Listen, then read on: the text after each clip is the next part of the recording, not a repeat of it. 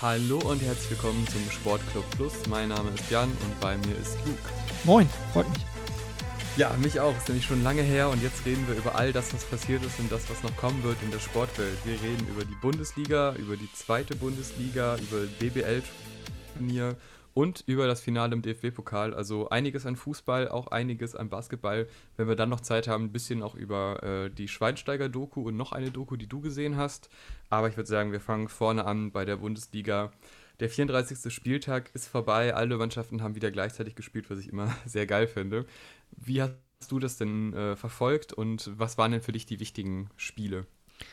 Ja, ich hier in den USA gibt es ja keine Konferenz. Ich bin auch allgemein nicht der allergrößte Fan von äh, Konferenzen. Da lege ich mich immer mit allen Leuten an.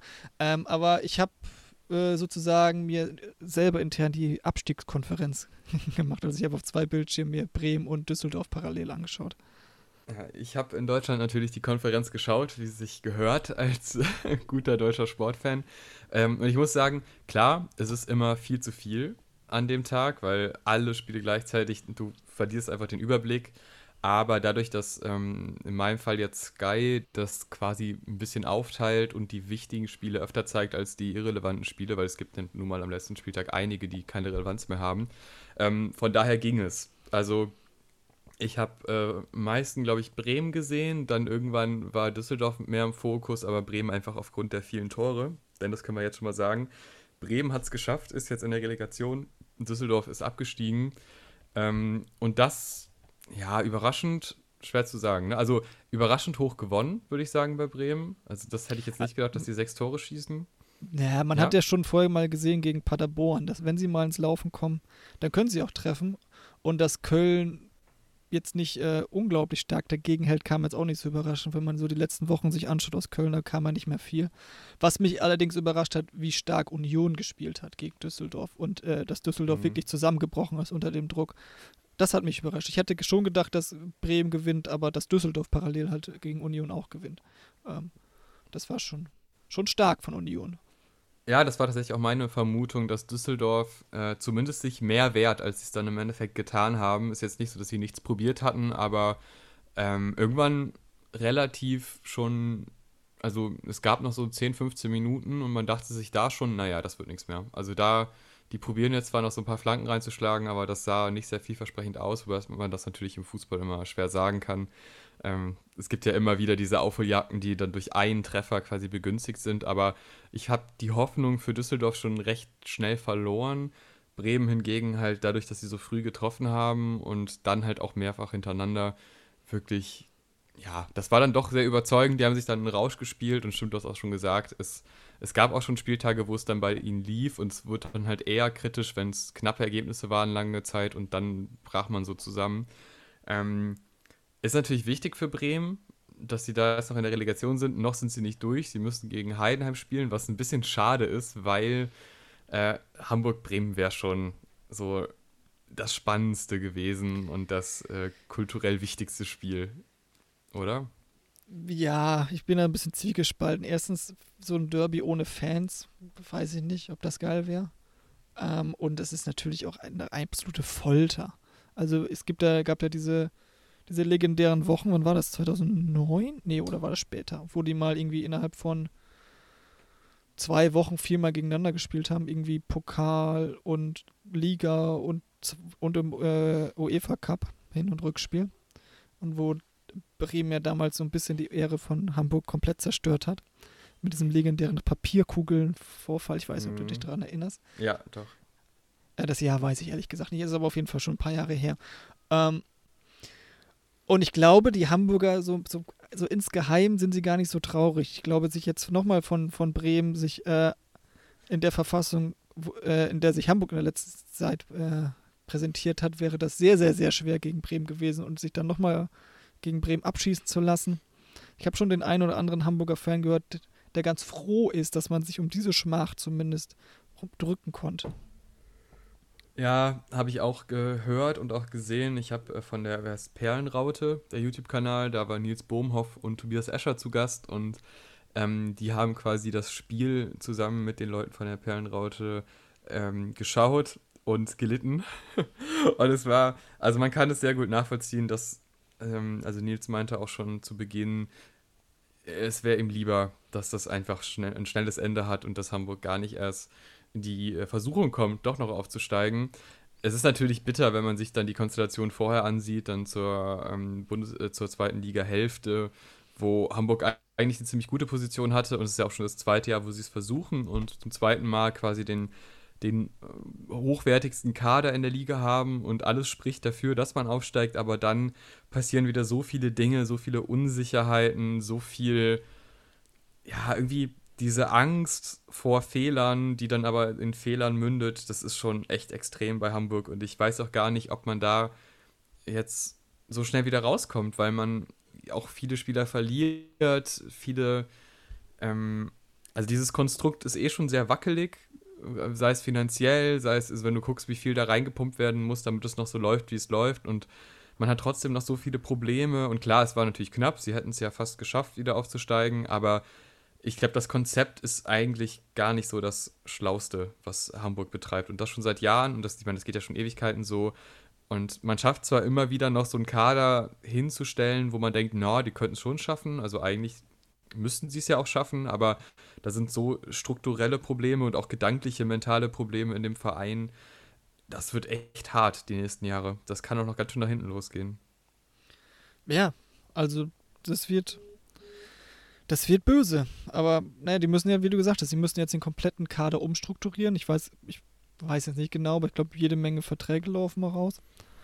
Ähm, ja, das haben die sich schon anders vorgestellt. Zweimal Vierter jetzt, zweimal jeweils ein Punkt hinterm Relegationsplatz.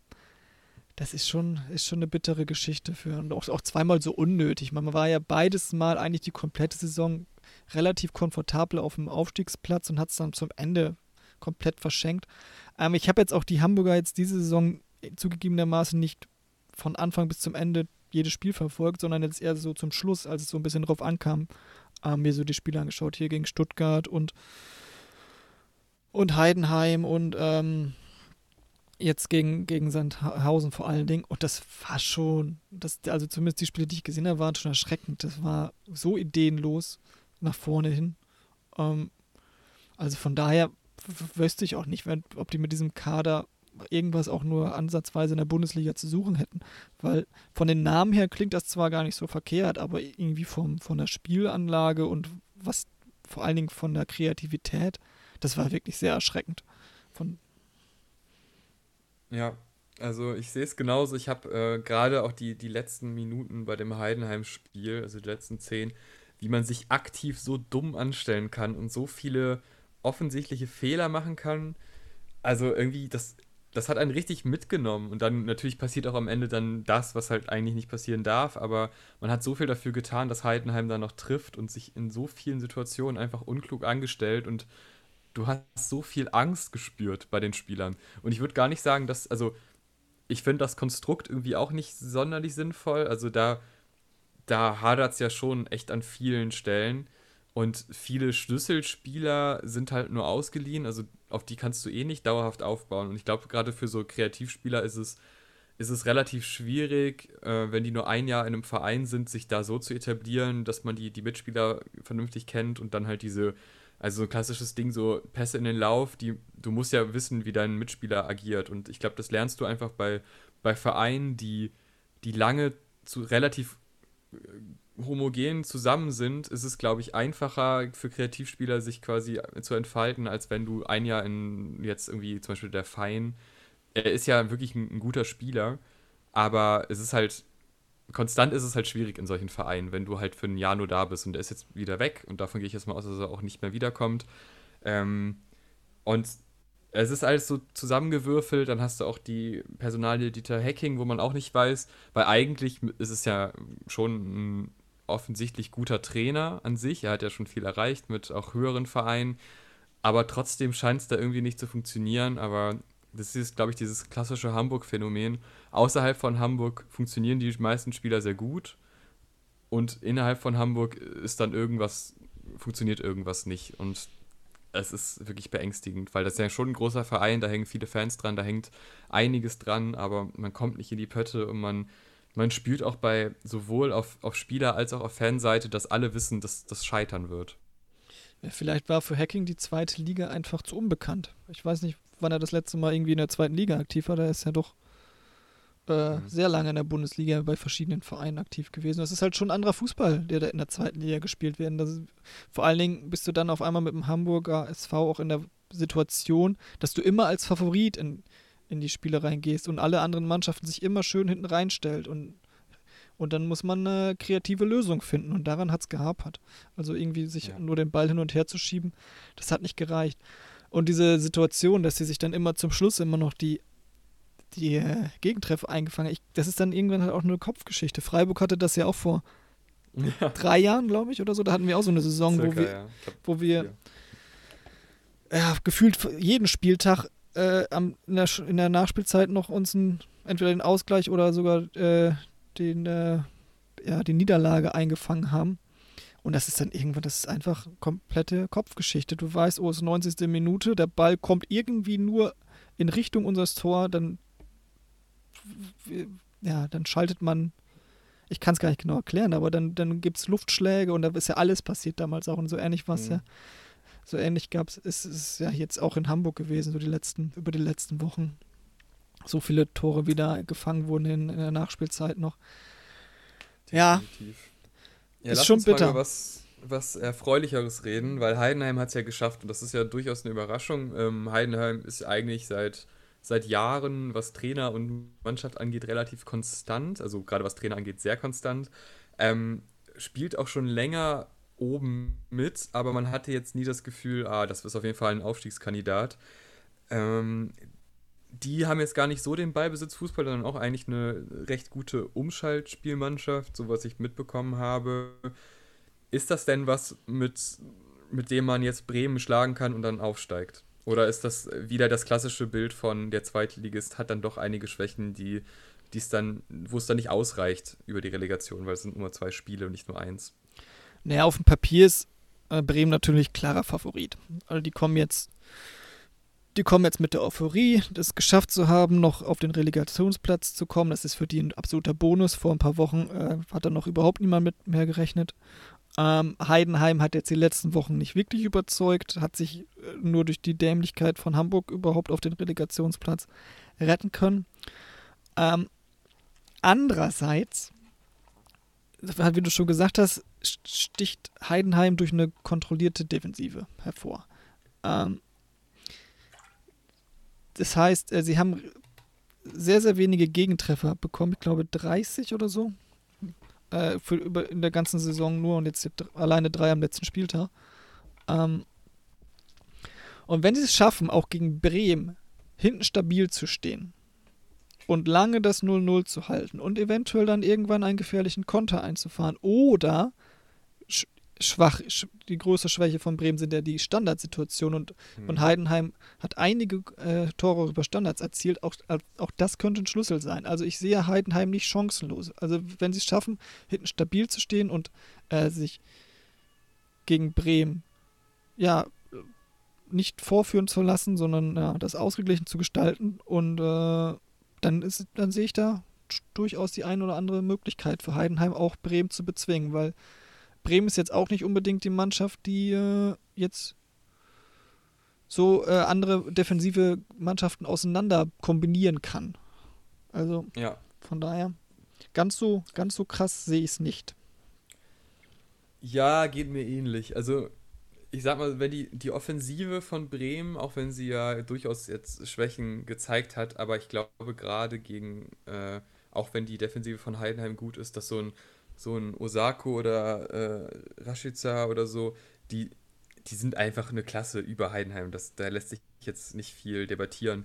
Aber wenn du die gut in den Griff bekommst und dann das Überlegen losgeht bei Bremen und dann eben nicht diese Euphorie von, ja, wir haben schnell das Tor gemacht, weil ich glaube, wenn ein frühes Tor fällt für Bremen, dann ist das Ding relativ schnell vorbei. Die können sich durchaus wieder rausspielen, äh, gerade nach dem letzten Spieltag kann ich mir schon vorstellen. Aber wenn es lange offen ist und eben diese, ich sag mal, Bremen hat klare Schwächen. Also die Standards ist eine klare Schwäche, die, die eigentlich die komplette Defensivkette hat immer mal wieder Aussetzer, ist einfach nicht so geil strukturiert und das Umschaltspiel ist jetzt auch nicht sonderlich schnell. Also ähm, da kann man schon ansetzen und ich traue Heidenheim schon zu, dass die einen guten Matchplan haben. Ob der dann aufgeht, weiß man nicht, aber die haben ja auch letztes Mal im DFB-Pokal gegen Bayern auch ziemlich beeindruckend gezeigt, dass sie gegen große Vereine gute Pläne haben und die dann auch sehr diszipliniert umsetzen. Aber im Großen und Ganzen muss man ja auch sagen, dass ähm, in den meisten Fällen bei der Relegation der, der Erstligist drin bleibt, weil es eben zwei Spiele sind. Da ist so ein bisschen die einmal Ausrutscher, äh, also das fällt dann mehr oder weniger weg, weil du halt zwei Spiele hast.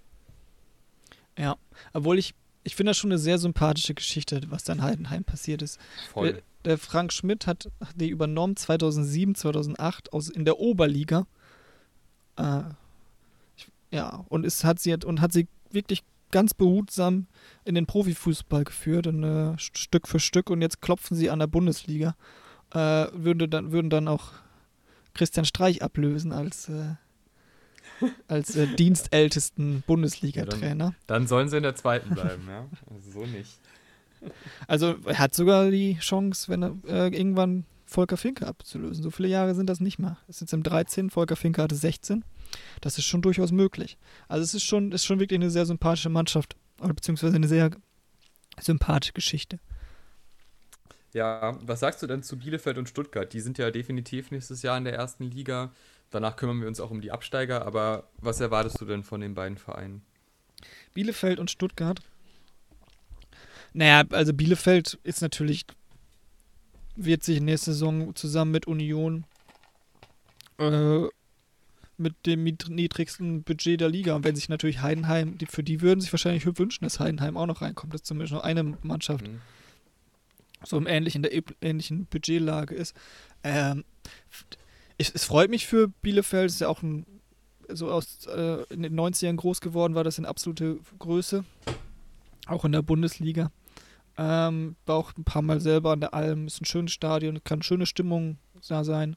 Ähm, freut mich für die, weil die haben auch einiges durchgemacht. Die sind ja auch in der dritte Liga, glaube ich, äh, zwischendurch gewesen und jetzt wieder Bundesliga. Gut, auch wenn sie natürlich, jeder da weiß, es geht von Anfang an, ist das absoluter Existenzkampf.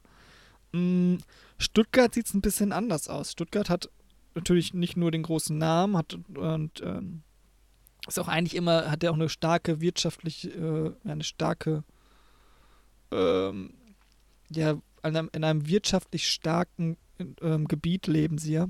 Und dementsprechend sind sie auch eigentlich immer ganz vernünftig aufgestellt gewesen, so, sofern da kein totales Missmanagement passiert.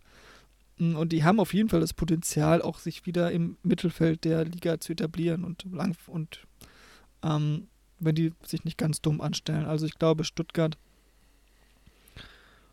könnte sich mehr ausrechnen als Platz 16. Ja, würde ich auch generell sagen. Ich finde, Stuttgart hat sogar einen ziemlich interessanten Kader mit einzelnen relativ jungen Spielern auch, die viel Potenzial versprechen, wo man dann aber halt auch immer gucken muss, ob es dann für die erste Liga direkt reicht und ob äh, der dann konstant die Leistung gebracht werden kann, die es halt im Abstiegskampf braucht. Ähm, Bielefeld ist natürlich, also ich denke mal, die gehen von Tag 1 da rein und sagen, wir wollen nicht absteigen und das ist unser Ziel. So ein bisschen wie halt auch Union gemacht hat oder Düsseldorf äh, letztes Jahr. Dieses Jahr hat es ja dann nicht mehr gereicht, aber ähm, auf dem Niveau sehe ich die.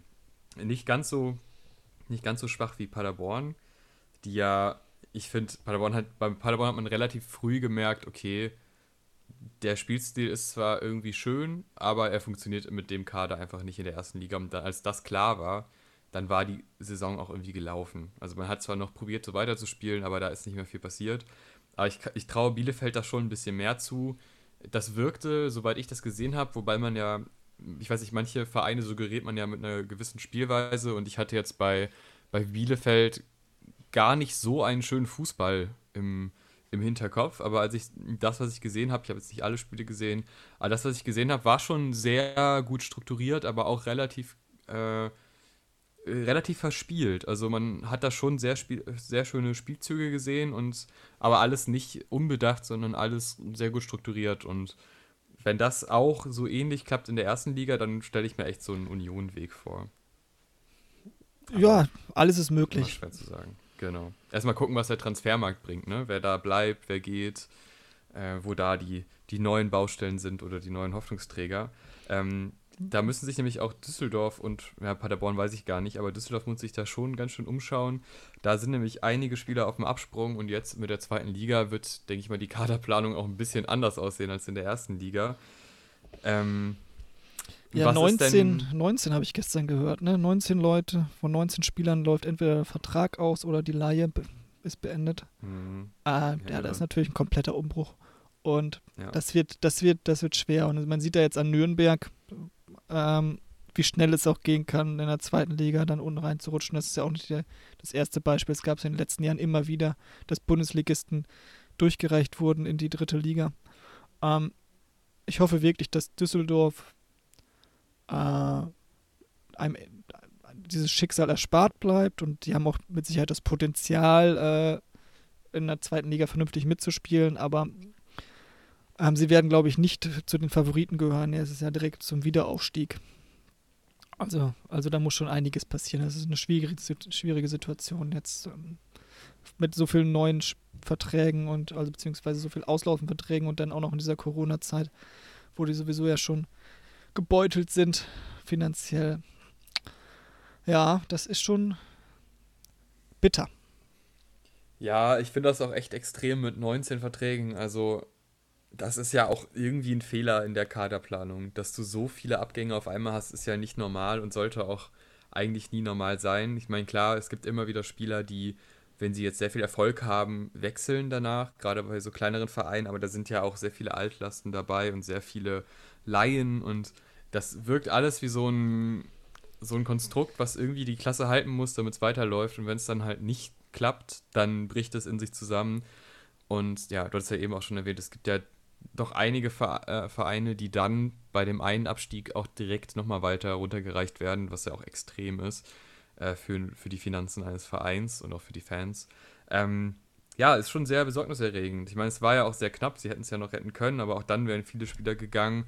Ob sie dann nochmal eine Saison geschafft hätten, weiß ich nicht, aber ich sag mal, da wären die finanziellen Mittel natürlich höher gewesen als jetzt. Ähm, ja, da muss ein Undenken stattfinden. Also jetzt muss man halt planen für einen Zweitligakader. Das ist schon bitter. Ja, man hatte die Möglichkeiten, ne? wenn man jetzt nur das ein Spiel gegen Augsburg denkt. Da hm. hätte ja das eine Tor noch gereicht und dann wären sie zumindest sicher auf dem Relegationsplatz. Aber ja. gut. Und Paderborn, was sagen wir dazu? Ja, die haben äh, Spaß gemacht über weite Teilen. Also ich finde in der Hinrunde noch mehr als in der Rückrunde. In der Hinrunde haben sie ja wirklich komplett ihren Stiefel durchgespielt und ähm, versucht, den Fußball, den sie in der zweiten Liga erfolgreich gemacht haben, auch in der ersten Liga weiterzuspielen. Ähm, in der Rückrunde sind sie dann doch eher, ich sag mal, zu klassischeren Mitteln gegangen und doch ein bisschen äh, mehr aufs, aufs Konterspiel und äh, ist auch defensiver hingestellt. Mhm, aber allem, in allen war spiegeln diese 20 Punkte jetzt nicht dem wider, was sie, was sie gebracht haben, finde ich. Sie haben viele, viele unglückliche Ergebnisse gehabt, vor allen Dingen in der Hinrunde, wo durchaus mehr gewesen drin, mehr drin gewesen wäre. Ähm, aber ja, selbe, ich ja, selbes Urteil wie gegen Düsseldorf. Und, und Paderborn ist ja so ein Beispiel. Die haben es ja, die haben es ja hingekriegt, oder beziehungsweise, das war ja auch so ein Beispiel. Die sind ja vor ein paar Jahren, als sie in der mhm. Bundesliga waren, durchgereicht worden in die dritte Liga und hätten dann eigentlich in der Regionalliga äh, runtergehen müssen und sind nur in der dritten Liga geblieben, weil äh, 1860 äh, verzichtet hat. Und sind daraufhin dann wieder durch äh, in die erste Liga. Also die haben ja nicht ein Jahr in, in, hintereinander in einer Liga seit ja, gefühlten Ewigkeiten gespielt. Also da ist auch alles möglich nächste Saison.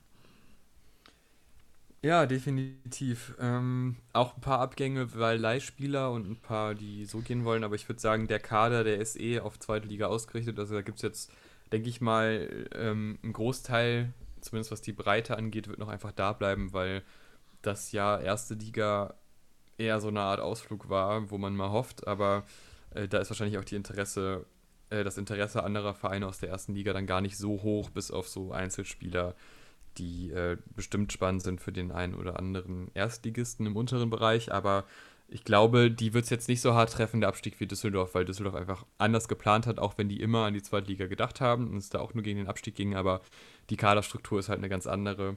Schauen wir mal weiter nach oben, denn neben dem Abstiegskrimi, der sich dann doch relativ schnell, aber dann sehr überraschend äh, entfaltet hat, ist ja auch noch die Euroleague und die Champions League, wo es ja relativ spannend war.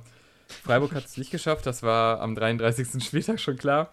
Aber Wolfsburg und Hoffenheim sind äh, unsere Kandidaten für die Euroleague plus Leverkusen, was ich, also ehrlich gesagt, ist Leverkusen für mich ein Champions League-Kandidat und kein Euroleague-Kandidat. Aber fangen wir mal an mit den absolut, äh, ja, ich sag mal, zwei der sehr charismatischen Vereine der Bundesliga, Wolfsburg und Hoffenheim. Ja, was sagst du dazu? Freuen wir uns auf Euroleague-Spiele der beiden? Ja, die werden hier leider sowieso kaum übertragen, von daher ver verpasse ich nicht so viel. Ähm, Schade. Naja, es ist, ja, ich weiß nicht, es gab ja dieser, dieser Witz hat mittlerweile schon einen großen Bart, aber auf Twitter ging er rum, ich weiß leider nicht mehr von wem, ähm, als dann feststand, dass Leverkusen, Hoffenheim und Wolfsburg wahrscheinlich die Euroleague-Kandidaten sind, dass äh, RTL die Rechte schon auf eBay Kleinerzeigen reingestellt hat. Ähm, ja, das ist schon, das ist jetzt nicht unbedingt eine Vorfreude auf diesen sowieso schon äh, nicht mehr ganz so attraktiven Pokal der Euroleague. Also ich freue mich nicht, ja. wenn das deine Frage beantwortet.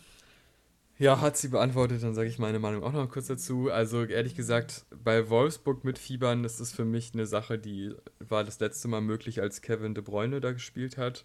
Ähm, bei Hoffenheim mit Fiebern, ich hatte mal so eine kleine Hoffenheim-Phase, wo ich die ziemlich cool fand, als die gerade aufgestiegen sind, das ist aber auch schon einige Jahre her. Ich mag den Verein generell mehr als die anderen äh, Sponsorvereine, nenne ich sie jetzt mal.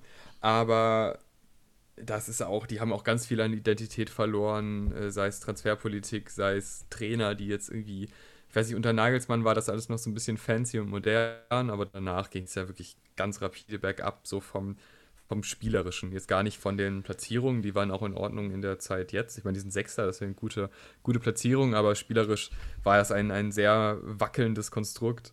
Ähm, jetzt auch zuletzt ohne Trainer gespielt, quasi mit sechs äh, Menschen, die da außen saßen und alles irgendwie koordiniert haben. Mal gucken, wo es dann hingeht, also welchen Trainer die jetzt verpflichten können. Ich meine, Euroleague ist dann ja wahrscheinlich schon für den einen oder anderen Trainer ähm, verlockend. Aber auch was jetzt, ich meine, ich weiß nicht, wie es nächstes Jahr aussieht mit Corona, ob überhaupt großartig Zuschauer zugelassen werden, wenn überhaupt. Ähm, aber wenn Zuschauer da sind, dann war die Zeit mit Frankfurt dann doch deutlich, deutlich schöner in der Euroleague, wo man gemerkt hat, dass Fans sich dafür noch interessieren. Jetzt mit ähm, Wolfsburg, da weiß man, da kommen ja nicht mal zu den regulären Spielen alle und das ist auch kein großes Stadion. Hoffenheim genauso. Also ja, ich glaube, das wird eine sehr nüchterne Angelegenheit. Man kann so ein bisschen bei Leverkusen hoffen, aber auch die haben einen Fan, also die haben schon noch ein paar Fans, aber es ist auch nicht verhältnismäßig zu anderen Vereinen. Also da war in der ähm, Europa League ja. noch nie was los, wenn Leverkusen gespielt hat. Ja, da war ja nicht mal in der Champions League was los, teilweise. Das ist es halt, da kommen jetzt drei Vereine rein, für die sich außerhalb der Stadt keiner interessiert und innerhalb der Stadt auch kaum Leute. Also ja, es wird jetzt, für den Zuschauer wird es nicht so geil. Ich hoffe einfach, also gut, Leverkusen gucken macht eigentlich immer Spaß. Die haben ja schon einen schönen Stil. Äh, Peter Bosch, auch ein guter Trainer. Aber die anderen beiden, das ist mir ehrlich gesagt komplett egal. Ja, ich freue mich, freue mich für Gladbach. Das ist. Äh, ja, das stimmt. Die haben es wirklich verdient und die standen ja vor einigen Jahren auch wirklich vorm kompletten Abgrund. Ähm, ich bin aus persönlichen Gründen jetzt nicht der allergrößte Fan von Max Eberl, aber der mhm. macht große Arbeit. Der macht also hat, hat da ordentlich was aufgebaut. Ähm, naja, der hat ein bisschen, ich, der hat ein bisschen damals so die ganzen Spielern, äh, die mit bescheuerten Vertragsklauseln ähm, von Freiburg rausgeholt und hat sich dann dafür feiern lassen. Deswegen habe ich dann, ist er immer noch ein bisschen Dorn im Auge. Aber der hat wirklich groß was mhm. aufgebaut. Wenn man bedenkt, wo die herkommen und dass die damals fast, fast äh, schon äh, hoffnungslos abgestiegen wären und dann noch die Kurve gekratzt haben und äh, ich weiß nicht, ob du dich daran erinnerst, dann Steffen Effenberger damals dann das Amt übernehmen wollte und äh, einen Sonder Sondervereinstag da berufen hat und was dann nochmal abgewehrt wurde. Und, und ja, das, das wäre, wäre dann würde wahrscheinlich Gladbach heute nicht in der Champions League stehen. Also das ist schon ordentlich, die haben gut was aufgebaut, haben schön Fußball gespielt.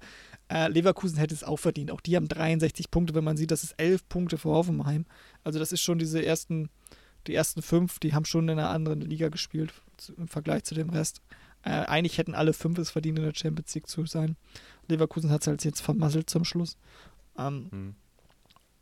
Aber ich, ich freue mich, freue mich für, freue mich für Gladbach.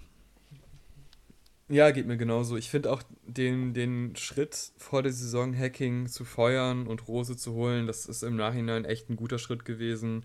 Wo man, ich meine, die hatten vorher keine schlechten Ergebnisse und auch keine schlechte Position, aber das war eine mutige Entscheidung, die sich sehr extrem gut ausgezahlt hat. Ähm, vom Spielstil völlig veränderte Mannschaft, aber dieses, diese Spielidee von Rose passt halt sehr gut zu den Spielern, die schon vorhanden waren. Und ich muss sagen, also Gladbach, wirklich beeindruckende Leistungen, die die gebracht haben. Jetzt auch mit Verletzungspech zum Ende hin, aber trotzdem dann noch ein Embolo auf der Bank, der dann auf einmal wieder voll aufblüht. Also ein toller Verein einfach. Und äh, die haben bei weitem nicht so Mittel wie, wie Leipzig, Dortmund und Bayern, aber auch nicht so große Mittel wie Leverkusen. Und ähm, dann ist es natürlich schon ein Erfolg, vor Leverkusen zu landen.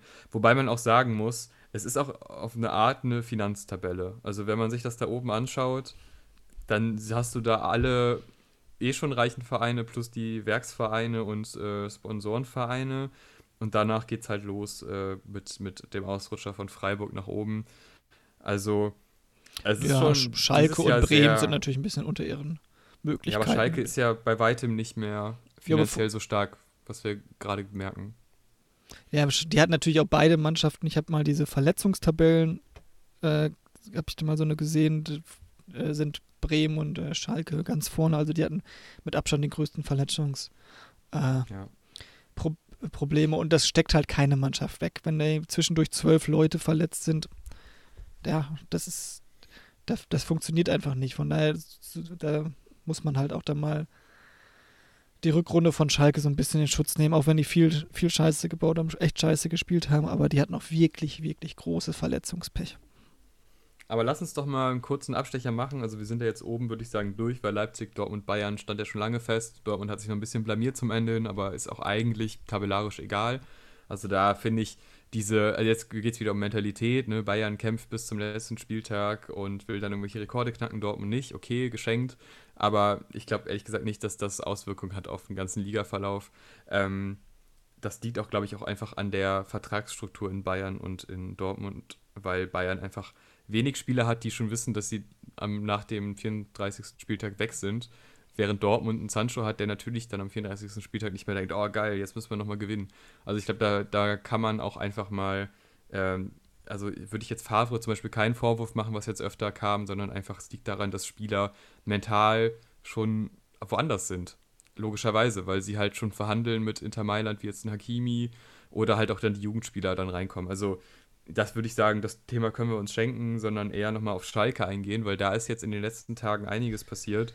Wir hatten ja diesen, diesen krassen Einfall, der natürlich auch dadurch äh, resultierte, dass sehr viele Spieler verletzt waren, aber wir hatten ja neben dem Platz ganz, ganz viel Diskussionsthemen. Einmal diese, wie hieß es, äh, quasi die Begründung, wieso du dein Geld zurückhaben möchtest, dann diese Entlassung der, der Fahrer, ähm, der ganze Tönnies-Skandal, der dann auch außerhalb des Fußballs noch stattgefunden hat, wo jetzt Tönnies mittlerweile auch ähm, sich zurückzieht.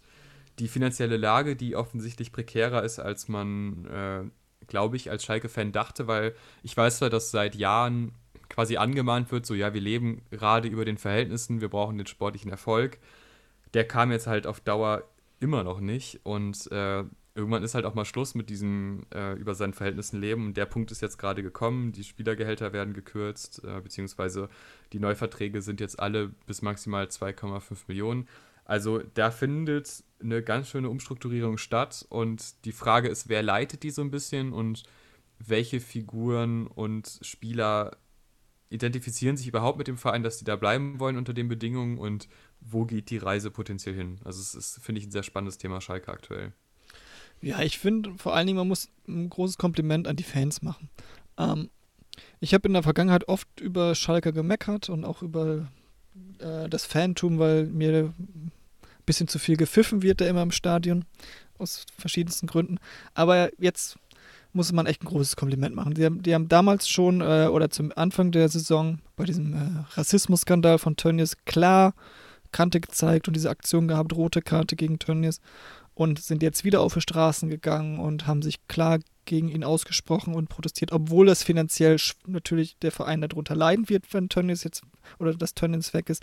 Aber man, ähm, man hat sich dagegen gestellt, als, als also gefühlt der komplette, äh, die komplette Fangemeinschaft und ähm, und hat es alleine zu verdanken, dass Tönnies jetzt abgetreten ist. Und Gott sei Dank. Und mein, meiner Meinung hätte er schon viel früher, schon längst nach diesem Rassismus mhm. und vor allen Dingen dann nach seiner mhm. scheinheiligen äh, Entschuldigung danach und wo man dann wirklich gemerkt hat, er hat überhaupt nichts verstanden, worum es überhaupt ging in, dieser, in diesem Skandal. Oder in der Kritik um diesen, uh, um diesen lädseligen Spruch. Aber ich bin froh, dass er weg ist. Ähm, ich fühle mich so ein bisschen wie so eine, wie so, wie, jetzt komme ich, wie so ein Typ, oder du kennst das ja aus der Musik, wenn man, wenn man so ein Fan von der Band ist und diese, und diese Band wird dann auf einmal äh, erfolgreich, dann fühlt man sich immer scheiße, dass man, dass man dann Fan von dieser Band ist. Also ich fühle mich, ich fand schon immer ja. Tönnies kacke, aber jetzt finden alle Tönnies kacke. Du bist ein Fan der ersten Stunde, dass Tennis geht. Ja, es gibt ja dieses, das kam jetzt wieder durch, es gibt ja dieses schöne Interview von äh, noch auf DSF damals mit Rudi Assauer, damals, der schon ja, ordentlich ja, abgeredet hat über Tönnies. Das kam jetzt wieder rauf, das war schon. Ja. Du warst schon in Tönnies raus, Bettwäsche geschlafen, da war es noch kein Mainstream, das stimmt. ja, also es gibt einfach Figuren in Fußballvereinen, wo man sich denkt, so wie kann das sein, wie, wie sehr ist man auf Geld angewiesen, dass dieser Mensch immer noch so eine leitende äh, Figur ist. Und ähm, ja, ich bin auf jeden Fall sehr, sehr froh, dass Tönnies raus ist. Ich muss sagen, ich bin so ein bisschen davon genervt, dass er nicht schon beim letzten Skandal rausgeflogen ist, weil äh, das, ich, das war ja eigentlich eine schlimmere Sache. Also diese offensichtlich rassistische Rede, äh, die ja auch noch vorgeschrieben war, die dann vor Podium und äh, quasi für Zielgruppen zugeschnitten wurde, wo man sich denkt, nee, das, das darfst du einfach so nicht schreiben und dann vor allem auch nicht so vortragen. Da war natürlich ein großer Aufschrei, aber ähm, das, da hätte man eigentlich schon sagen können, nee, also so einen können wir nicht an der Spitze unseres Vereins haben, egal wie viel Geld er reingibt, wobei man da ja auch sagen muss, dass es jetzt keiner ist, der Geld verschenkt, sondern halt Geld leiht und dann mit Zins auch zurückbekommt. Also ähm, da gibt es auch nettere Spender. Schaut man sich jetzt äh, Leipzig zum Beispiel an mit Red Bull, wo dann auf einmal 100 Millionen Schulden einfach weg sind und gestrichen werden. Also so war es dann bei Schalke halt auch nicht. Ähm, Obwohl das jetzt ähm, auch nicht ja, so nett ist in Leipzig, aber gut, ich, das kann nee, ich ja, nicht. klar, echt. aber äh, finanziell wurde da anders unterstützt. Ja, ist halt ein reines Marketinggebilde da, aber gut, das ist ein anderes ja. Thema. Ja, ja, genau. Also ich will jetzt auch nicht vergleichen die Strukturen, das ist schon anders, aber auf jeden Fall, was mein Punkt sein wollen würde, ist, äh, man hätte sich schon lange von ihm trennen können, aber jetzt ist einfach die, die Ansammlung an Problemen, die sich auch eben durch so einen Geldgeber angestaut hat, äh, ganz schön groß. Jetzt wird es natürlich eine harte Zeit, finanziell viel schwieriger, Umbruch in der Mannschaft. Es erinnert so ein bisschen an HSV, finde ich. Also ich hoffe, Schalke geht einen anderen Weg und kriegst wieder hin. Ich habe ein bisschen Hoffnung dadurch, dass die so eine gute Jugendarbeit haben, dass sie sich dadurch auch gut auffangen können. Aber die hat Hamburg da, auch. Ja? Ja. Aber nicht auf, aber nicht auf dem Niveau. Sind die jetzt nicht B-Jugendmeister geworden gerade? Und naja, A-Jugend spielen sie auch vorne mit. Was war denn der letzte Hamburger, der es über die Jugend geschafft hat? Boah, jetzt fragst du mich, aber es sind einige. einige, ja. Unzählig. Ich weiß nicht Jonathan genau, Tah. So. Ja, das ist aber auch die Doku, die hatten wir besprochen, die war aber auch schon acht Jahre alt. Ne? Nein, ich bin jetzt auch nicht der, ich bin jetzt nicht der Namensfreak, so wie du. Aber ich weiß, dass sie, dass sie momentan ganz gut mit vorne mitspielen. Okay, aber Schalke ist ja, also die, die knappen Schmiede, die ist ja seit Jahren bekannt und da kommen ja wirklich regelmäßig gute Spieler. Hier Fiete Arp. Hm, ja, der hat es auch richtig weit geschafft bis jetzt, stimmt. Ähm, naja, auf jeden Fall. Ja, er ist bei Bayern, aber spielt Siehst er halt nicht. Zweite Mannschaft, ja. Ja, und irgendwann darf er dann bei Freiburg spielen. Genau. Der wird der neue Nils Petersen, aber bis dahin ist ja noch Zeit. Der spielt hoffentlich noch ein bisschen weiter. Ähm, ich würde sagen, wenn dir jetzt kein Erstliga- oder Zweitliga-Thema, vielleicht noch der Abstieg in der zweiten Liga mal kurz, nur ganz kurz. Ähm, Dresden Steht ja noch nicht fest, ne? Also beziehungsweise ja, Relegationsgegner. schon. Ja, genau. Aber der Relegationsgegner von Nürnberg steht noch nicht fest. Okay, da weiß ich, stimmt, das ist, glaube ich, gleich. Das, ne? Die spielen jetzt gerade parallel und dann gibt es aber noch einen Spieltag in der dritten Liga. Also zum Zeitpunkt der Aufnahme äh, läuft gerade der 37. Spieltag. Mhm. Also die, es reichte der vierte Platz, so wie es momentan ausschaut, weil der Bayern 2 auf dem, äh, auf dem Platz 1 liegt und die nicht aufsteigen dürfen und dementsprechend ist, kommt der vierte in die Relegation und wird vermutlich entweder Braunschweig oder Ingolstadt sein. Äh, ja. Duisburg hat auch noch Chancen, so wie, ja, aber ähm, ja, ist, ist bitter für Nürnberg, ne? Beziehungsweise, aber die hatten auch, die hatten es auch in der Show, die hatten es auch selber in der Hand. Den hätte den Sieg gereicht. Die standen in Führung gegen Kiel, haben sich dann noch das 1-1 gefangen und hätte der Sieg gereicht. Mhm. Ja. Aber gut, es ist schwierig vorher zu sagen, was, was da jetzt passiert. Und, und zu dem Rest, ich habe da nicht genug gesehen, um wirklich zu beurteilen, ob jetzt Wien Wiesbaden verdient abgestiegen ist oder nicht. Ja, Wien Wiesbaden habe ich ehrlich gesagt überhaupt gar keine Ahnung von. Äh, Dresden habe ich jetzt zum Ende ein bisschen verfolgt. Die hatten ja die zwei Wochen Corona-Pause und mussten dann die sieben Spiele in 19 Tagen, glaube ich, machen. Ähm, ja, ist halt doof, ne? Ist äh, jetzt nicht der beste Zeitpunkt, um so eine Serie an Spielen zu machen. Sind Kackbedingungen. Ich war in, also es gab ja dann diese, diese Wutrede von einem der Spieler gegenüber dem DFB und gegenüber Seifert, die man auch nachvollziehen kann. Es ist auch echt blöd, so wie es ist, aber andererseits ist es auch ein halbes Wunder, dass die Bundesliga dann doch noch recht souverän quasi durchgebracht wurde.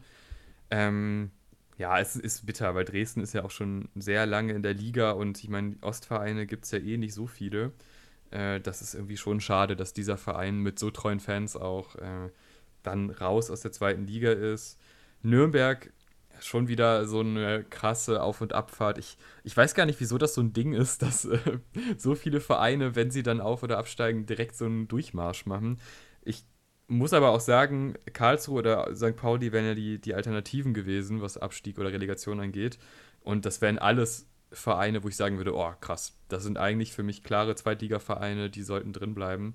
Also es verschiebt sich auch in der zweiten Liga einiges und äh, Traditionsvereine werden immer weiter nach unten gestoßen, ähm, was aber dann halt auch meistens an der, an der Arbeit im Verein liegt oder an, an Pech.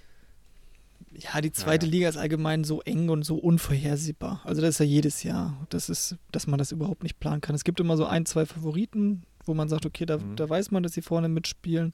Aber der Rest, das ist komplett, komplett unsicher. Und das wird im nächsten Jahr auch wieder so sein.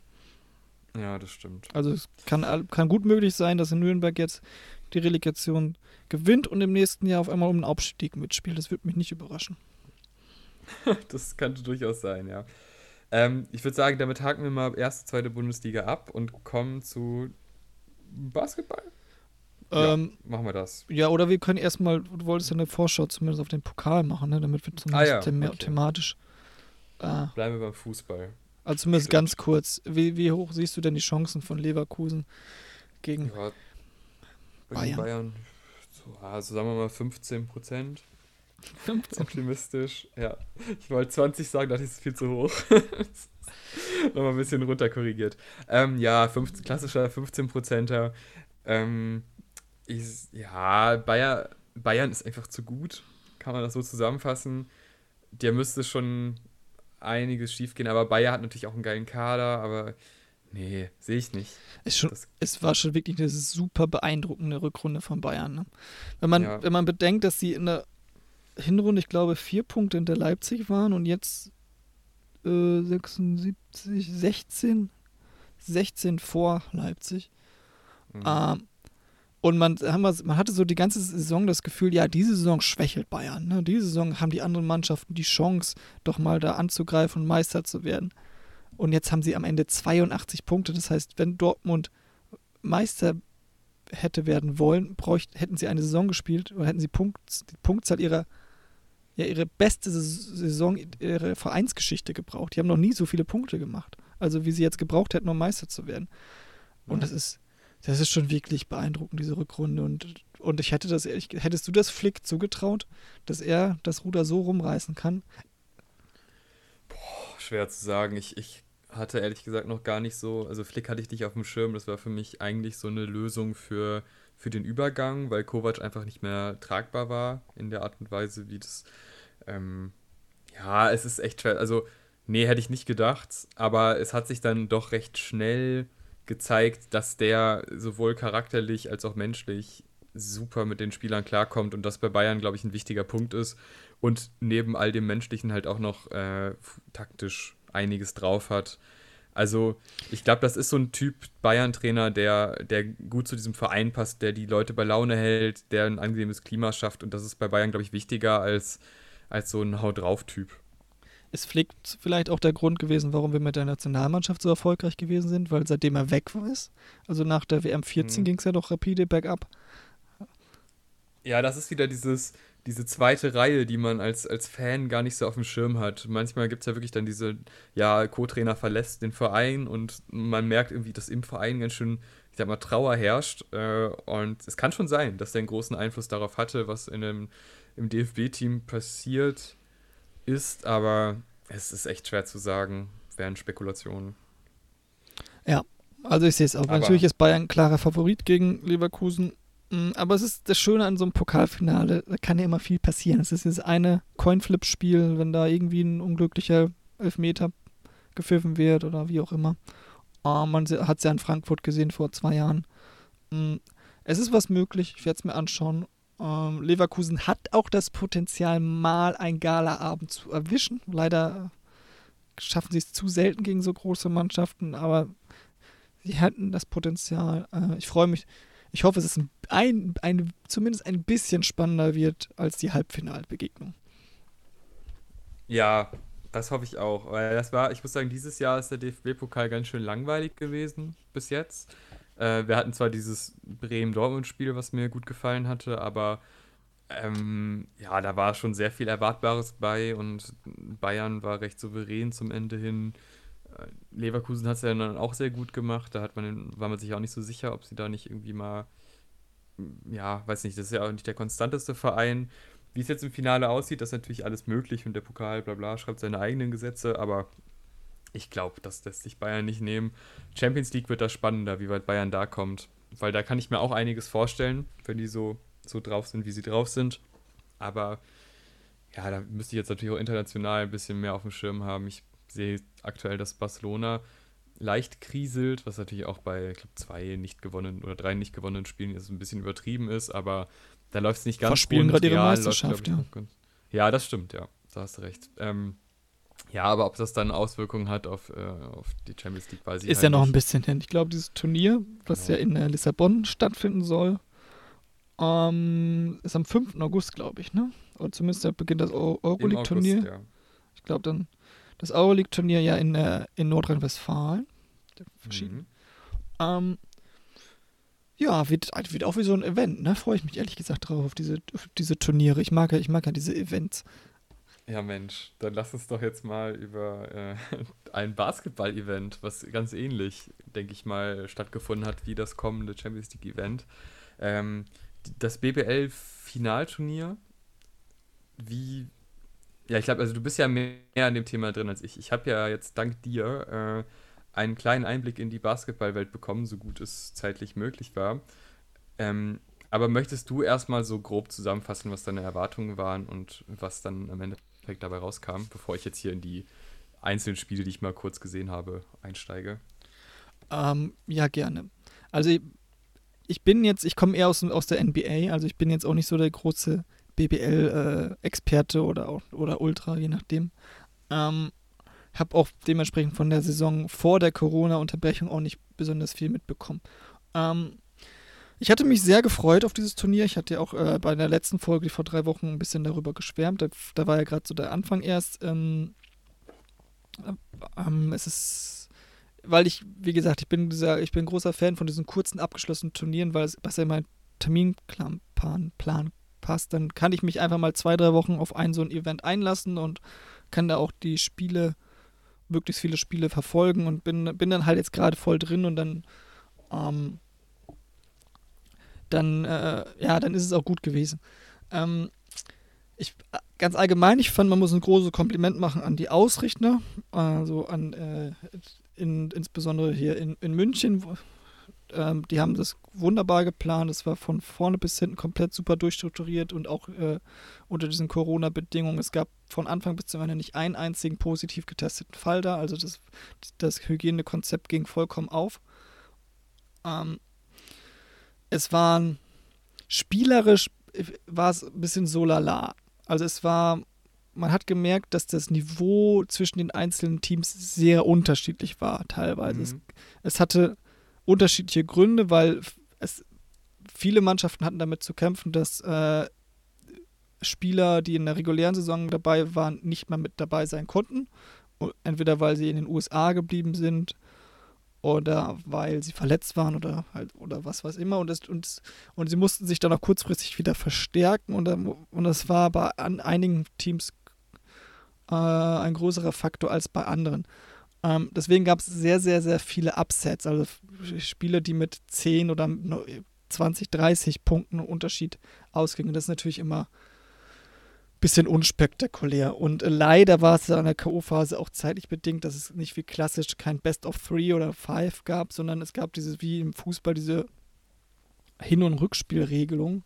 Das heißt, wenn äh, ein Hinspiel mit 20 Körben Unterschied äh, gewonnen wurde, dann musste beim, äh, dann musste beim äh, Rückspiel die andere Mannschaft mit 21 Punkten Vorsprung gewinnen. Um dann, und dementsprechend waren oft auch Rückspiele schon komplett bedeutungslos, weil sie, weil sie eigentlich schon entschieden waren. Das war ein bisschen schade. Mm, man, man merkte auch schon einen krassen Unterschied. Also, wenn man sonst nur NBA schaut, das war qualitativ schon ein anderes Niveau. Ähm, es war aber intensiv, es war spannend. Es gab auch eine Handvoll sehr, sehr schöne Spiele. Äh, insbesondere das. Äh, ähm, Hinrund, äh, in Hinrundenspiel zwischen Ludwigsburg und Berlin war wahrscheinlich qualitativ das beste Spiel und ich fand das Viertelfinale auch zwischen ähm, Ludwigsburg und Bayern richtig, richtig schön anzuschauen und dann auch Ludwigsburg gegen äh, Ulm, das Halbfinale. Also man hat gesehen, also die Ludwigsburger Mannschaft hat mir sehr viel Spaß gemacht im Allgemeinen. Leider war im Finale dann der beste Spieler, auch der der dann auch zum Turnier-MVP gewählt wurde, Markus Knight, Markus Knight verletzt und äh, dann hatten sie keine Möglichkeit mehr gegen Berlin gegenzusetzen, die auch, äh, man muss sagen, die, die hatten, haben alle Spiele gewonnen und waren auch wirklich die konstanteste, hatten geschlossene Teamleistung. Es gab nicht diesen Einspieler, der hervorstach, waren einfach die komplett, das komplette Team wirklich gut und ähm, haben verdient gewonnen. Es fehlte leider auch im Finale ein bisschen die Spannung und in vielen anderen Begegnungen auch, aber ich, war, ein schönes, war ein schönes Turnier. Und du hast ja auch das eine oder andere Spiel mal reingeschaut. Wie war denn so dein Eindruck? Mhm. Und ich habe äh, auch fleißig meist die Zusammenfassung noch geschaut, weil ich es dann doch teillich nicht so oft schaffte, wie ich dachte. Ähm, ich, ich kenne eigentlich keinen Verein. Man hört so ein bisschen was. Ich dachte, dass Bayern ein Stück weit besser ist also ähm, da hört man ja dann doch auch so in, war, in Ja, sie waren in den letzten Jahren sehr oft Meister, ja. Ja, okay, genau. Das war ich ein bisschen verwundert, weil die, die wirkten jetzt nicht so stark, wie ich dachte. Außer zu Beginn. Ich glaube, zweiter Spieltag war ein sehr hoher Sieg. Aber ähm, ja, ähm, Berlin fand ich auch sehr beeindruckend. Ich habe aber auch gedacht, weil ähm, ich habe ein paar Spiele gesehen, dachte mir so, ja, vielleicht merke ich mir einen Namen, vielleicht fällt mir irgendwer auf. Und ich fand jetzt bei Berlin ist mir eigentlich gar keiner aufgefallen, weil das einfach da stach für mich jetzt persönlich keiner hervor. Ähm, ich, ich, fand es auch sehr gut umgesetzt, da hast du einen guten Punkt. Äh, gerade du meintest, glaube ich, auch in der Folge, als du es mir schmackhaft gemacht hast, dass quasi dadurch, dass der Raum so abgedunkelt ist, dass es dass der Fokus so auf dem Spiel liegt. Und das würde ich auch komplett unterschreiben. Das finde ich echt ein, eine gute Sache, die natürlich auch dadurch liegt, dass es ein abgedunkelter Raum sein kann. Ist in der Bundesliga logischerweise nicht möglich, aber das fand ich sehr cool. Äh, die Atmosphäre an sich hat mir da echt Spaß gemacht. Ähm, ich kann natürlich nicht einschätzen, wie gut das Niveau ist im Verhältnis zu anderen Spielen, weil ich vorher nie Spiele geguckt habe, außer irgendwelche Best-ofs von Jordan und das ist dann immer ja, so war es jetzt nicht auf dem Niveau. aber ähm, ich hatte teilweise Spaß damit, teilweise hat es mich aber auch verloren, schon recht schnell.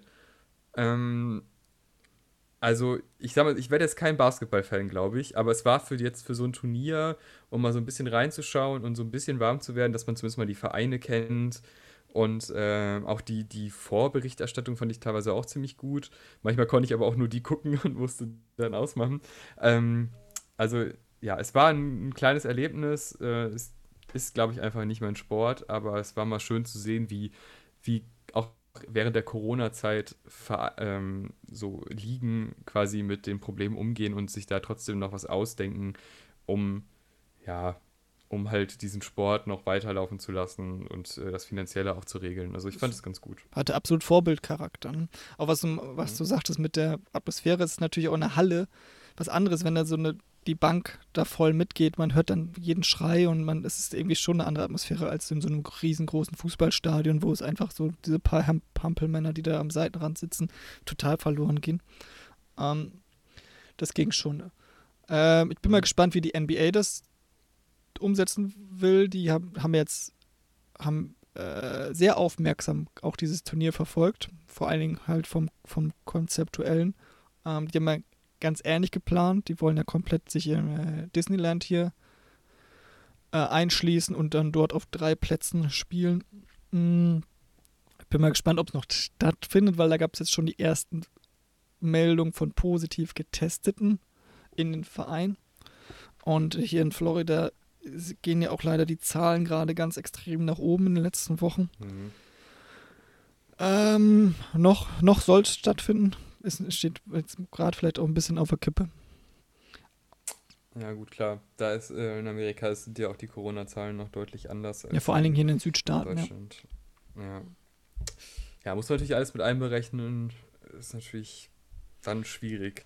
Ich hätte noch so einen kleinen. So einen kleinen Tipp noch, bevor wir abschließen zu diesem BBL-Thema. Ähm, unter anderem gab es ja auch, hat er auch Kreilsheim mitgemacht. Äh, dieser Marco Merlins äh, Kreilsheimer. Ähm, die leider sehr, sehr, sehr großes Verletzungspech hatten. Und da waren sechs der sieben besten Spieler konnten nicht mitmachen. Das ist vergleichbar beim Fußball, als würden, keine Ahnung, 13 Leute ausfallen, 13, 14 Leute, wenn da nur fünf, da stehen da immer nur fünf auf dem Platz. Also das war schon krass und die haben, auch, haben dann auch leider oder haben dann auch jedes Spiel verloren, aber die haben sich komplett reingehängt und es hat schon immer Spaß gemacht, denen zuzuschauen, weil da waren auch wirklich knappe Spieler dabei und die waren einmal immer dieser krassen Außenseiter.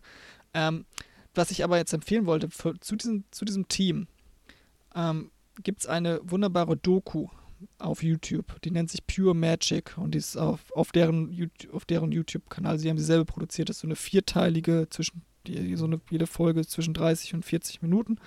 Und die haben so diese komplette Saison verfolgt, weil diese, weil die Mannschaft beim letzten Jahr waren sie so gut wie abgestiegen, sind nur ganz zum allerletzten Spiel, da haben sie sich noch gerettet und auch weil es auf einem anderen Platz glücklich für die ausging.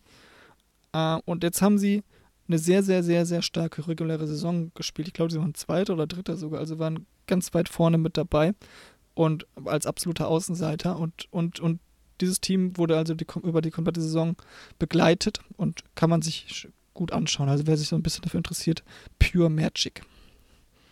Klingt interessant. Äh, wo wir gerade bei Dokus sind, vielleicht sprechen wir die mal kurz an. Ähm, Schweinsteiger, unser aller Lieblingsfußballer, also doch ein, ein wichtiger Spieler in Deutschland, muss man einfach mal sagen, äh, hat eine Doku bekommen und man weiß nicht genau, wieso Til Schweiger das macht, aber er hat es produziert und ähm, hat sich dann natürlich auch noch reinschneiden lassen in die Doku. Ähm, ich sag mal so, als, als Bayern- oder Deutschland-Fan ist es nett, nochmal zu sehen, was Schweinsteiger alles so gemacht hat für, die, äh, für, für Deutschland, für, für FC Bayern München, ähm, auch das Ende da, ist was Chicago, ne? Wo er dann gespielt ja. hat, das ist natürlich auch nochmal nett zu sehen. Ähm, aber gerade halt diese, diese Zeit in Deutschland, wo halt seine Hochphase war, das ist schon, das war schon, ist schon beeindruckend, das kann man sich alles nochmal angucken. Darüber hinaus bietet diese Doku aber so rein gar nichts, also wirklich überhaupt nichts. Du siehst, ähm, du siehst viel er mit seiner Frau, irgendwie er isst mit seiner Frau, er spielt Tennis mit seiner Frau, wo man sich eigentlich nur denkt, ja, okay, er hat eine, echt eine coole Frau, also das ist ja die... Hat er aber wirklich? Den Namen vergessen. Ja, mega cool, also auch um 10 Prozent cooler... Genau, also sie ist auch offensichtlich die coole Person in der Beziehung, muss man mal ehrlich sagen. Äh, und er ist halt so der Typ, der dann irgendwie so, ja, naja, also so ich sag mal, so Sprüche bringt, wo sie sich so drei Sekunden weird angucken und dann fängt sie an zu lachen, aber eher über ihn. Äh, aber es ist, also die, die, passen schon ganz gut zusammen, ist sehr sympathisch, äh, das Paar. Ähm, aber darum soll es ja auch nicht gehen eigentlich. Ähm, auf jeden Fall, aber es ist halt ein großer Teil dieser Doku, wie sie zusammen Tennis spielen, wie einfach so private Einblicke, aber keine spannenden. Also es, es zeigt eigentlich nur so, hey, guck mal, ich bin ein cooler Mensch, schaut mal, ich habe eine tolle Frau ähm, und ich lebe hier ganz entspannt und das ist halt einfach null unterhaltsam und das führt dann noch dahin, dass er sich mit Till Schweiger trifft und die äh, kochen zusammen. Das, das wirkt so gezwungen, das ist unglaublich. Also eine, eine, also eine Doku, die zwar total hochwertig aussieht, aber unglaublich schlecht gemacht ist, aber gleichzeitig halt eine so total spannende Figur beinhaltet und dadurch dann halt doch irgendwie sehenswerte Momente hat. Til aber Schweiger? nichts, was. Ja, genau, genau der.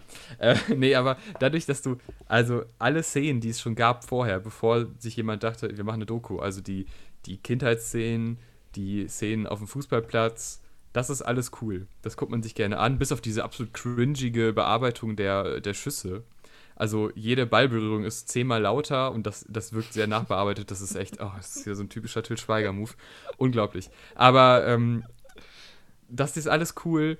Aber dann gibt es halt diese 30, 40 Minuten, äh, guck mal, das ist mein Leben. Guck mal, ich, Til Schweiger ist auch da, der dann irgendwie, ja, alle hassen die Italiener. Wo er dann erzählt, wie er das Italien-Spiel, Deutschland-Italien irgendwie empfunden hat. Das ist doch egal. Das ist doch eine Schweinsteiger-Doku, ist doch keine Til Schweiger-Doku.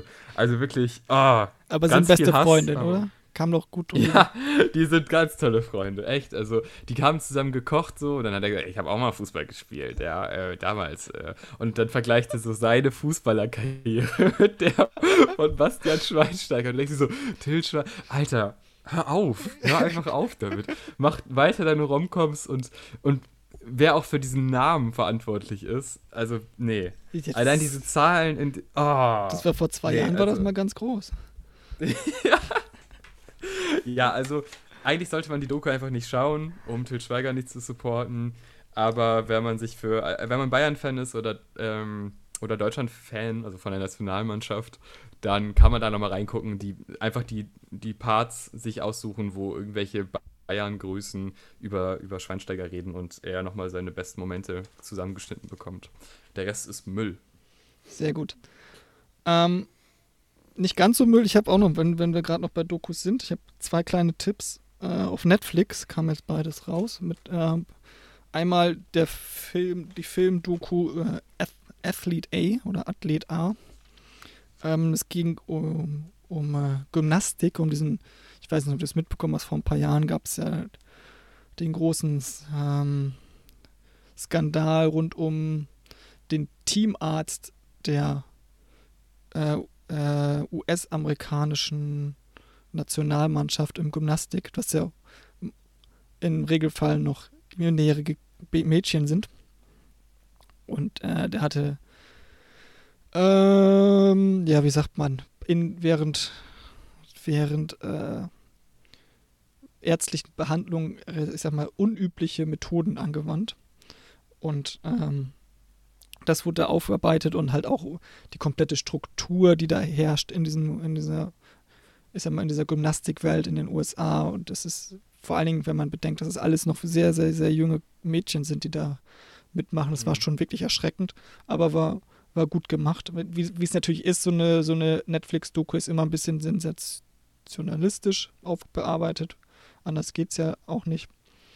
Ähm, aber kann man sich gut angucken, also kann ich mal empfehlen. Vor allen Dingen je nachdem, ob wie, also auch wenn man mit dem Thema schon äh, ein bisschen mehr drüber, schon drüber weiß, kann man sich trotzdem gut angucken.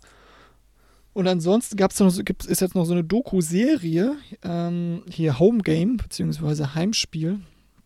Ähm, ich hatte dir mal den Trailer dazu geschickt.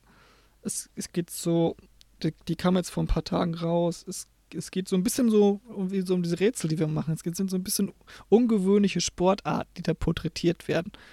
Ähm, ich, ich glaube, sieben, acht Folgen. Ich habe nur in der ersten reingeschaut. Da ging es um, ähm, oh Gott, ich habe den Namen vergessen, um diese, und in, in diese Rugby-ähnlichen, naja, ich will, das ist so ein bisschen was wie Rugby, aber mit ohne Regeln, was in Italien immer stattfindet. Ich weiß nicht, das ist so ein bisschen mhm. mit, mit Boxen und Martial Arts und allem möglichen mit drin. Ähm, ich bin, also ich kann jetzt noch nicht so viel insgesamt sagen, weil mir die erste Folge fand ich ganz okay. Die Folgen sind auch unterschiedlich lang, zwischen 20 und 40 Minuten. Ähm, ich werde mir auch mal die anderen Folgen mal anschauen, aber das ist auf jeden Fall für, für Leute, die sich ähm, für, ich sag mal, Sportarten interessieren, äh, außerhalb des Fußballs oder auch außerhalb der, ich sag mal, des, des Mainstreams, kann man sich durchaus was dabei. Da ist unter anderem auch eine Sportart dabei, die wir, äh, die wir im Rätsel mal hatten. Ich glaube sogar in der allerersten Folge. Ich weiß nicht, ob es äh, dieser, dieser, dieser Nationalsport aus Afghanistan mit der Oh ja, mit den Kälbern. ja, mit der geköpften Ziege, ja. Wird da auch vorgestellt ja. in einer Folge. Ähm, hast, du hattest noch nicht reingeschaut da, oder? Nee, noch nicht, nee. Aber jetzt hast du es mir schmackhaft gemacht. Also, doch, glaube ich, kann man. Also, ich habe nur die erste eine Folge gesehen. Ich kann jetzt noch nicht so viel dazu sagen, aber, aber die fand ich ganz okay. Ähm, aber Luke? Ja. Ähm, was meinst du denn mit Rätsel? Hast du da irgendwie. Also, willst du da vielleicht eins machen? Ähm, können wir. Ich hätte sonst noch zwei, drei News. Ich weiß nicht, ob du habt, hast du noch Ach so, Zeit nee, dann machen wir erstmal News. Und ich dachte nur, weil die Überleitung so schön ist, aber dass ja, die du war News schön. hast, äh, das aber, äh, überrascht mich. Aber du weißt ja, Inhalt schlägt die Überleitung. Breaking News. ähm, ganz kurz, es gibt die MLS macht jetzt bald ein Comeback hier am 8. Juli. Äh, die haben auch so, die wollen so ein das auch ganz ähnlich. Die wollen WM, so ein kleines im WM-Modus so ein Turnier starten. Bin mal gespannt, wie das wird. Mm, wir haben schon gesagt, dass die Euroleague und Champions League. Sky und The Zone hast mit behalten die TV-Rechte. Hast. Yay. Ähm, kann ein bisschen überraschen. Haben wir alle damit gerechnet, dass Amazon jetzt voll einsteigt. Mhm. Aber Pustekuchen. Es bleibt eigentlich gro im Großen und Ganzen ziemlich beim Alten. Ähm, ich bin jetzt nicht so betroffen, weil ja, ich nicht mehr in Deutschland lebe. Aber ich, freust du dich über das Sky und The Sohn weiterhin die vertrauten Partner bleiben? Also bleibt es, wenn es genauso bleibt wie jetzt, dann Grob. nein, weil dann hat, dann hat Sky ja einen größeren Anteil und Sky Berichterstattung. Also Sky hat die Samstagsspiele und es wird ist ein bisschen anders aufgeteilt. Aber Nur die Samstagsspiele? Ich glaube grob, ja. Also der Sonntag ist auch, ja, ich muss ich mir nochmal anschauen. Also wenn der Sonntag noch zu The Zone fällt, äh, haben wir eigentlich alles richtig gemacht. Weil die Konferenz kann Sky noch ziemlich gut, finde ich. Äh, ich find, bin jetzt kein Freund der Goal Zone. Ähm, alles darüber hinaus kann Sky halt überhaupt nicht. Also das ist wirklich einfach schlimm zu ertragen. Also, boah, ganz schlimm. Ähm, The Zone mag ich ja sehr gerne, bis auf, ich meine, Streaming ist halt nie so geil wie Fernsehbild. Das muss man schon auch mal sagen. Ähm, auch wenn es besser geworden ist, also Eurosport-Player war noch ganz schlimm. Das hat echt geruckelt wie Sau. The Zone macht das deutlich besser und ich gucke da sehr gerne drauf. Ist auch eigentlich meine Lieblings-App, so was, was, äh, also ich gucke lieber auf The Zone als auf Sky. Aber ich habe auch erwartet, dass Amazon da jetzt einsteigt, weil man hat äh, viel davon gehört und ich meine, das ist ja jetzt kein Geheimnis, dass Amazon theoretisch die finanziellen Mittel dazu haben müsste. Scheint ich weiß nicht, was dagegen gesprochen hat, äh, aber vielleicht wollten sie einfach nur die Konkurrenz noch mal ein bisschen mehr zahlen lassen, um dann später mal einzusteigen. Das macht total viel Sinn. Geht oder so. Also. Wer weiß. Schön den Preis nach oben treiben, genau. Ja, ja, genau. Bis die kaputt gehen und dann nimmt man das einfach für günstiger. Ich weiß nicht. Also Amazon kann eigentlich machen, was es will, finanziell, deswegen wundert es mich, aber der wird es schon Gründe haben. Ja. Ähm, dann auch ein TV-Thema, die Formel 1 äh, wird mhm. ab 2021 nicht mehr auf RTL übertragen, sondern wird ein reiner Pay-TV. Das Angebot bis auf vier ja. Rennen, glaube ich. Ähm, 30 Jahre lief äh, die Formel 1 auf RTL. Ähm, also die, der Motorsport in Deutschland ist schon wirklich am Boden. Ne? Also jetzt Audi ist ja ausgestiegen aus der DTM, deswegen die, die DTM steht auch kurz vorm Aus. Äh, jetzt jetzt gibt es bald keine Formel 1 mehr im, im Free TV. Äh, Vettel weiß man noch gar nicht, ob er überhaupt nächstes Jahr wieder mit dabei ist. Wenn er nicht mit dabei ist, also momentan hat er noch kein Cockpit. Wenn er kein Cockpit findet oder keine Lust mehr, gibt es überhaupt wahrscheinlich gar keinen deutschen Fahrer mehr in der Formel 1. Das ist schon krass. Also, wenn ich bedenke, für, vor ein paar Jahren, was, was da noch für Hype war um, um den Motorsport in Deutschland, jetzt ist er komplett auf dem Boden. Ah, da ja. muss man schon umdenken. Ähm, und ansonsten, ich weiß nicht, ob du davon was mitbekommen hast. Es gab so ein bisschen ein paar Geschichten im Tennis. äh, ja, doch, äh, hier, meint äh, Zverev, ne? Ja, genau, unter anderem. Ja, ja. Zverev, äh, gleich Also, ich glaube, einerseits hat er sich entschuldigen müssen für eine Party, hat dann aber sechs Tage später äh, war er wieder auf einer Party, wo er gesagt hat, er will zwei Wochen Isolation und jetzt kommt der Skandal. Neben Philipp Plein, einem der unsympathischsten Menschen auf der Welt. Der war zusammen mit Philipp Plein feiern. Bäh, ekelhaft. Ähm, und dann natürlich halt auch noch die ganzen Regeln missachtet. Und Djokovic hat auch irgendwie gefeiert. Also Tennis, ich glaube, viele hatten sich ja beschwert, viele Profis, so von wegen, hey, jetzt machen wir hier ein Turnier, aber ist doch scheiße, weil Corona. Und dann halt andererseits irgendwie Partys und bla. Also ja, Doppelmoral, schwierig. Das ist einigermaßen gut zusammengefasst, muss ich sagen. Respekt. Ähm, es, genau, es gibt, es gibt in, äh, Djokovic hat ein Turnier aus, äh, ausgerichtet, den, äh, in seiner Heimat, den Adria Cup. Und der hat ein bisschen für Aufruhr ge äh, gesorgt, weil es anscheinend ja in Serbien kein Corona gibt. Oder zumindest hat er das gedacht, weil es gab überhaupt keine Beschränkungen von äh, auf Zuschauerseiten. Die waren, man hat auch viele Bilder gesehen, wie sie komplett im Getümmel standen und Autogramme gegeben haben zwischen allen Leuten. Ähm, und dann war und dann war die Krönung war dann halt diese Party, wo sie dann die, unter anderem Zverev, Djokovic, Team ich weiß nicht, wer noch dabei war, noch ein paar andere Spieler, äh, dann da mit freiem Oberkörper auf der, auf der Bühne Hula Hoop gespielt, getanzt haben. Ich weiß nicht, ob man das heutzutage überhaupt noch macht, aber anscheinend ist das noch ein, ein Ding. Ähm, und das Turnier musste dann irgendwann abgebrochen werden, weil sich vier Spieler angesteckt hatten und unter anderem halt auch Djokovic. Zverev hatte Glück gehabt und hat sich nicht angesteckt, obwohl er einen genauso trottelig da gehandelt hat. Und hat dann auch, genau, wie du gesagt hast, hat sich dann von seinem Manager so einen schönen Entschuldigungsschreiben auf, wie, wie schrecklich leid ihm das tut und dass er sich jetzt in zweiwöchiger mhm. Selbstquarantäne begibt und hat sich dann schön nochmal filmen lassen auf einer anderen Party in Monte Carlo. Also, das ist wirklich, wenn wir ihn den Honk des, der Woche krönen möchten, dann war das, dann war da, war das Zverev und dich gefolgt von Djokovic. Also ich weiß auch nicht, wenn, wenn Federer und Nadal raus und sind. Das aus in der Woche von Clemens Tönnies. Ja, der war schon, okay. der war, der war schon vorher ein Honk. Ja. Der kriegt den Honk fürs Lebenswerk, ja. Ja, es Ach, ist also, wenn, wenn Federer und Nadal raus sind aus dem, aus dem Welttennis, ich weiß nicht, wie mich da noch die Daumen drücken möchte. Weil eigentlich, also, weil Zverev und Team sind so die, die Hoffnungsträger der deutschsprachigen Tennisszene, weil die auch noch jung sind und vorne mitspielen und das Potenzial haben, einen Grand Slam zu gewinnen. Aber die, hm. also das war schon wirklich dämlich. Das habe ich ja. auch kein Verständnis für. Aber gut. Ähm, jetzt finde ich wieder keinen schönen Übergang, aber wir können trotzdem zum, zum Rätsel kommen, wenn du möchtest. Ja, gerne. Ähm, Verständnis ist da ja auch ein wichtiger Punkt eigentlich beim Rätsel, weil, also das Problem ist, wir sehen uns jetzt gerade nicht. Normalerweise sehe ich dich. Normalerweise kann ich in deinen Augen ablesen, liest du gerade ab oder erfindest du und wirst gleich nervös. Das kann ich jetzt leider nur noch an deiner Stimme erkennen. Ähm, ich ist vielleicht gar nicht so schlecht, weil meistens interpretiere ich deine, deine Ableserei falsch und entscheide mich dann, obwohl ich rational das andere nehmen würde, dann doch fürs Gegenteil. Ähm, erklären wir erstmal, wie das Spiel funktioniert, für die Leute, die die alten Folgen nicht gesehen haben.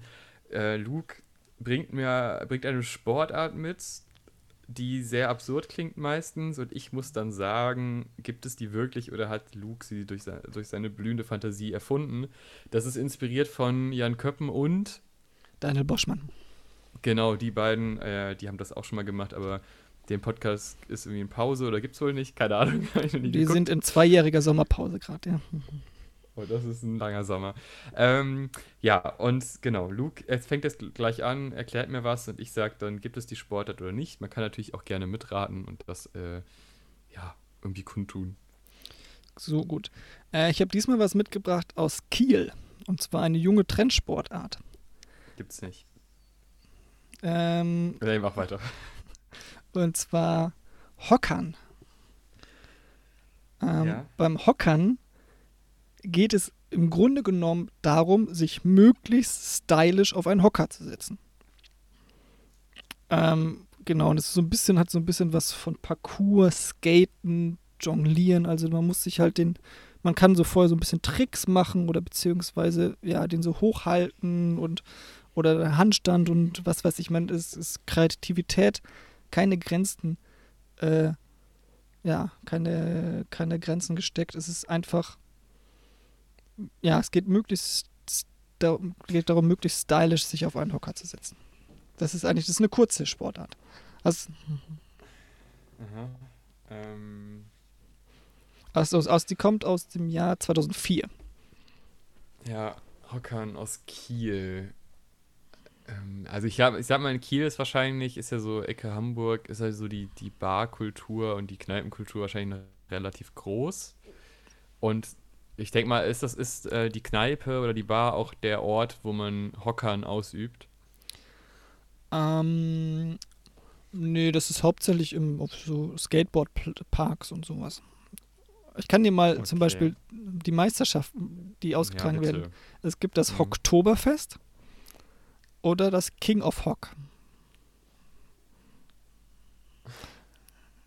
Und es wird Ja, dann von der Jury die Artistik, wird das, die, äh, die Waghalsigkeit, die Eleganz und die Vielfältigkeit wird Auf beurteilt. dem Hockenheimring. ähm, äh, also, was, Entschuldigung, jetzt habe ich äh, an dem Gag gearbeitet. Kannst du noch mal kurz diese, Also die- diese Punkte Also die Jury hat folgende Kriterien, und zwar die Artistik, die Waghalsigkeit, die Eleganz und die Vielseitigkeit. Ja, also. Zuallererst, diese, diese Sportart klingt weder cool noch unterhaltsam, noch ist sie an einem Ort, wo es Sinn machen würde. Aber wir sind ja in Deutschland und ich kann mir gut vorstellen, dass zwei hippe Studenten aus Kiel sich gedacht haben, ey, Hockern. Oder? Hockern? Ja, geil, machen wir. Äh, und dann haben die sich so vier Aspekte, die sie in ihrem Studium kennengelernt haben, äh, aus irgendeinem sportwissenschaftlichen Umfeld reinge ausgedacht und dann haben sie da so ein kultiges Uni-Ding draus gemacht und dann haben sie es später auf dem Skatepark gemacht und ah, das klingt so deutsch. Also das kann schon, das kann schon echt gut sein. Ich meine, das ist, ich hoffe es, ich sage es gibt es, ich hoffe aber ganz, ganz doll, dass es das nicht gibt. Nee, es, es gibt es tatsächlich. Es ist äh, von den Produktdesigner Ja, Michael und Stefan scheiße. Landschütz, die du jetzt, Ja, die, die, Produktdesigner, ja. die du komplett jetzt Zweitfach VWL. diffamiert Hm. hast. Ja, Grüße an dieser Stelle, schämt euch. Das ist. Meine Herren. Ich habe ein paar Videos gesehen, also so langweilig ist es nicht. Sie- sie- Sieht schon stylisch aus, was sie da machen. Mhm. Ja, auf dem Skatepark, wo man auch skaten könnte, oder wie? Ja, Da stehen Also- die mit dem Hocker und. Ja, man, muss, man muss dazu sagen, dieser Hocker, der sieht nicht so ganz so traditionell aus, weil diese traditionellen Hocker sind wohl alle relativ schnell kaputt gegangen. Die haben sich so, so, einen, so einen speziellen Sporthocker entwickelt. Ja, cool. Ja, Das sieht, eher, das sieht eher aus. Kennst du diese, diese Jonglier-Dinger, die man so zwischen den, zwischen diesen, ich weiß zwischen diesen Bändern, wo man so einen Stock hat und zwei Bänder und dazwischen ist so ein trichtermäßiges Ding, was man so jongliert. Äh, Ich glaube ja. Und das sieht so ein bisschen so aus, nur halt viel, viel größer oder größer. Also auf beiden Hm. Seiten. So ungefähr. Mhm. Das ist der Hocker.